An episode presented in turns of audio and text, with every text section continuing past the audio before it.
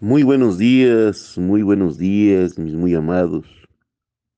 Damos gracias al Señor por un día más que nos concede vivir, abrir nuestros ojos por su grande misericordia,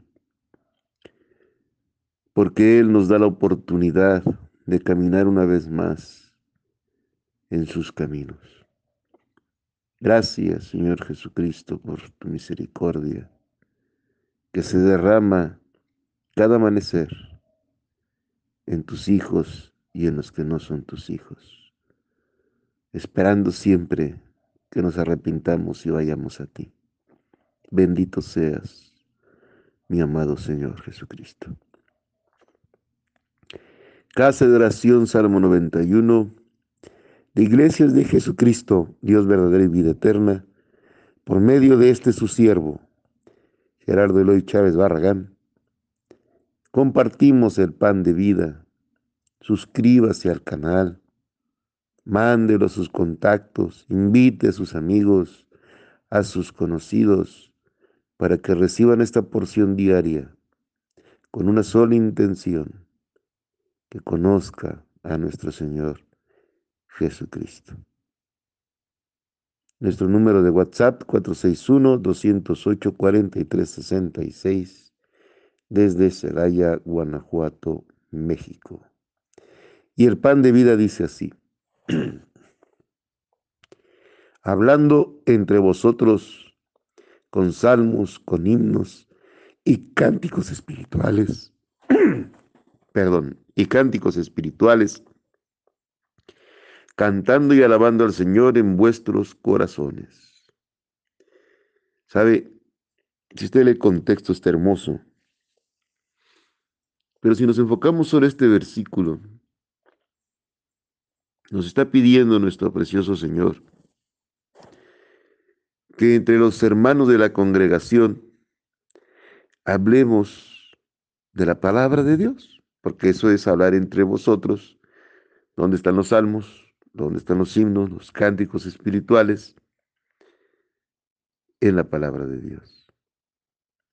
Está tratando de decir que nosotros tenemos que conversar constantemente de la palabra, que tenemos que estar en todo momento hablando de Él, porque alabar al Señor en tu corazón no es cantar alabanza solamente, como mucha gente cree. Hay un concepto que Jesucristo dejó diferente cuando la samaritana le dijo que adoraran. La adoración es diaria en el corazón del hombre, no solamente cuando cantas una alabanza. Alabar a Dios, la mejor manera de mostrarle la alabanza es obedeciendo su palabra. No hay mejor manera de alabar a Dios que mostrar que somos sus hijos, cumpliendo sus estatutos, sus mandamientos. Entonces aquí nos está pidiendo que entre nosotros, los hijos de Dios, hablemos de Él. Yo siempre he dicho, si invitas a un pastor a tu casa a comer, ¿De qué quieres que te hable? Pues de la palabra de Dios. No hay nada más hermoso que reunirse y sí platicar de otras cosas, pero que al final platiques de la palabra, que quites tus dudas. Nadie tenemos la verdad absoluta. Y hablar entre nosotros nos ayuda a mejorar en ese conocimiento de Él. Nos alienta a seguir adelante. Nos hace sentir diferentes. Por eso cuando vamos a una reunión es difícil que podamos ya estar con gente que no conoce de Dios. Porque van a hablar de muchas cosas frívolas. Y cuando usted hable del Señor, pues no les va a caer bien.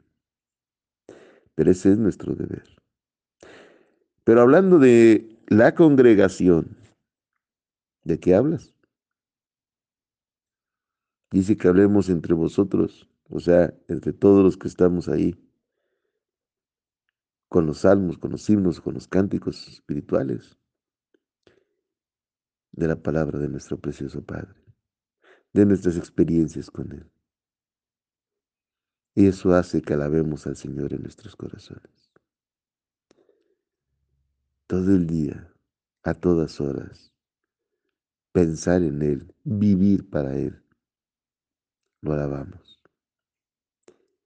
Es muy hermoso que una congregación hable de Él. Es triste que hay mucha gente que va a la congregación y nada más se acaba el servicio y sus pláticas ya no tienen nada que ver con nuestro Señor. Ya, se acabó. No más les dura el servicio, el culto y no más. Hasta ahí se acabó. Busque comentar de Él para que crezca espiritualmente. Luego dice, dando siempre gracias por todo al Dios y Padre en nombre de nuestro Señor Jesucristo. ¿Usted da gracias por todo? ¿O es de los que reniegan cuando le va mal? ¿O es de los que salen corriendo cuando ya no siente la presencia, según usted, de Dios en su vida, porque le está yendo mal, porque falta el dinero, porque tenemos una enfermedad, porque ya nuestra familia se está destruyendo, porque ahora que conozco de Dios, ah, todo me ha salido mal, ya no quiero saber de Él, cuando no conocía de Él, era diferente y reniega de todo. Cuando Él te dice, da gracias de todo. Por todo tienes que dar gracias, porque Él tiene el control. Si usted le deja el control a Dios, todo en su vida tiene un propósito. Aún la peor enfermedad, aún la peor miseria, aún la pobreza extrema tiene un propósito redentor en su vida. ¿O qué tal si te está probando? Tú que decías que lo amabas y te ibas y congregabas y llorabas y decías que qué hermoso era su presencia cuando empiezan los problemas, se acabó el amor. Entonces no era amor. Entonces habías mentido todo ese tiempo. La verdadera amor y la verdadera fe se manifiesta en los problemas. Y a veces esa prueba hace que te des cuenta si realmente le amas. Y si realmente le amas, confías que Él va a dar la solución. Y creces espiritualmente, subes a otro nivel de fe al salir de la prueba. Y si la prueba es que vas a morir, gloria a Dios, vas a ir con Él. Aún en la peor enfermedad tenemos la certeza de que esa enfermedad es para algo. Te va a dar algo en tu vida espiritual y si vas a morir de esa enfermedad, vas a tener la certeza que vas con Él. ¿Dónde está el problema? A veces la enfermedad ayuda a que otros crean en Él. Y valió la pena esa enfermedad. A veces el no tener dinero nos hace aprender a depender de Él. Y cualquier otra situación en tu vida. A veces la separación de la persona que creías que iba a ser contigo para toda la vida y que desafortunadamente al tú amar a Dios con todo tu corazón, se aleja de ti, también te pone a prueba para ver si amas más a Dios que a los demás. Él mismo dijo, el que ame más a su esposa, esposo, hijos, padres que a mí no es digno de mí. Entonces, usted tiene que amar a Dios sobre todas las cosas y dar gracias a Dios por todo porque todo tiene un propósito. Solo tiene que buscarlo. Y siempre diga, Señor, si esto que está en mi vida, tú lo has puesto, dame la sabiduría de entender qué me quieres decir. Y gracias por la situación que estoy viviendo.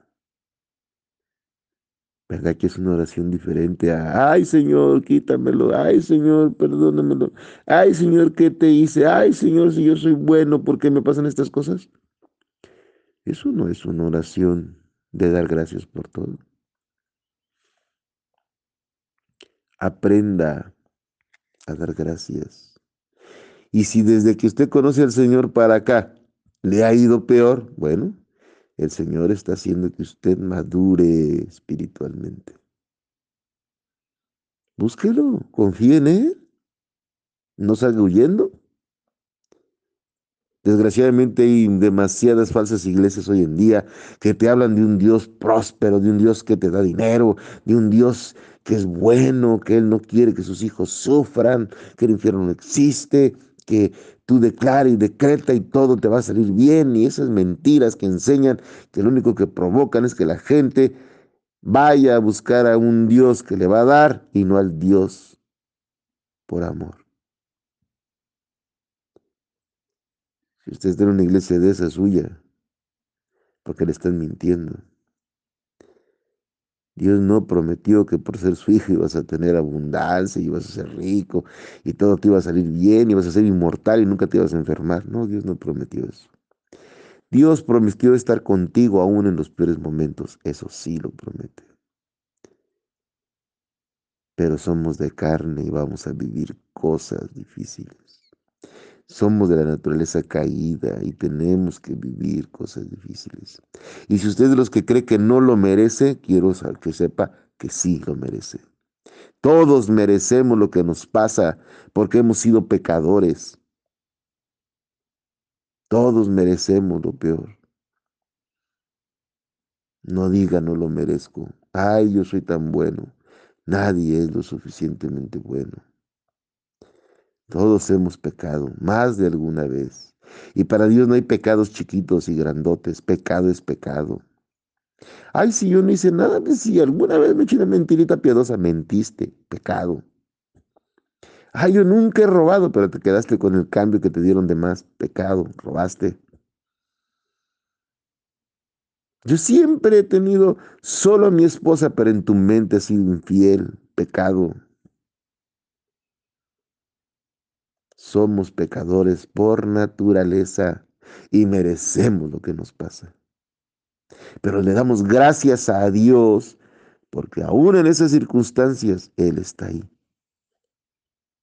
Y mandó la preciosa bendición de Jesucristo, derramando esa sangre para poder ser perdonados. Nada más por ese hecho merecemos dar gracias. Porque si Él no hubiera venido, no podríamos ahora aspirar a la vida eterna. Él es el redentor, Él pagó el precio que tú y yo merecíamos. Así que si tú te comparas con el sufrimiento de Jesucristo en esa cruz, en todo ese martirio, hmm, no hemos sufrido nada a comparación de eso. Y nosotros merecíamos esos azotes, esa corona de espinas, ese esa abertura de costado, esa sangre, esos latigazos, todo eso merecíamos y más. Hay que aprender a dar gracias por todo y a no salir huyendo cada vez que sufres. A esperar que el pastor vaya por ti. Usted tiene que buscar al Señor, no que esperar que el pastor lo busque. Usted tiene que ir a congregarse porque ama a Dios. No importa las circunstancias, los pleitos, los corajes, las envidias, las caras feas de la gente, usted no va a ver a la gente, usted no va a ver al pastor, usted va a buscar al precioso Señor Jesucristo. Si no ha entendido eso, no es hijo de Dios.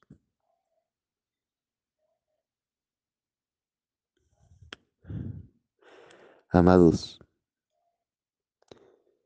son cosas que duelen a los pastores. A este su siervo le duele ver la indiferencia de la gente. Pero no podemos actuar nosotros, esperamos que el que actúe es Dios. Nos duele ver que lo que has enseñado, lo que Dios te puso en tu corazón, lo que ha cambiado tu vida y lo das por gracia como gracia lo recibiste y la gente no lo entiende, nos duele. Pero no nos cansamos, porque queremos que el mundo se salve. A eso nos puso el Señor, a predicar las nuevas de que hay vida eterna en Cristo y lo vamos a seguir haciendo, aunque la gente no lo quiere entender. Y yo siempre estará en mi oración, Señor, ablanda corazones. Y que tengan misericordia de sus propias vidas.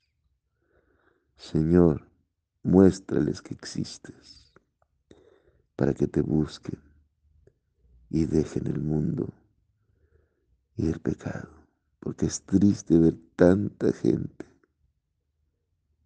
que no, no quiere cambiar. Y que se olvidan de Dios en cualquier pequeño sufrimiento. De gracias por todo. Y veamos la última parte de este mensaje. Someteos unos a otros en el temor de Dios. ¿Se fija que dice someteos unos a otros? El que es más grande es más humilde. El que más aprende, más siervo es. Varón, cuando la Biblia dice que la mujer se someta a ti, no se refiere a que tú mandas. Se refiere a que usted primero se sometió a Cristo y ella con gusto se somete a usted.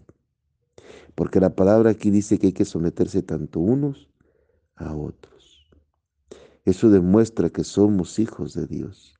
Porque ya no tenemos ego, ya no nos creemos más que nadie.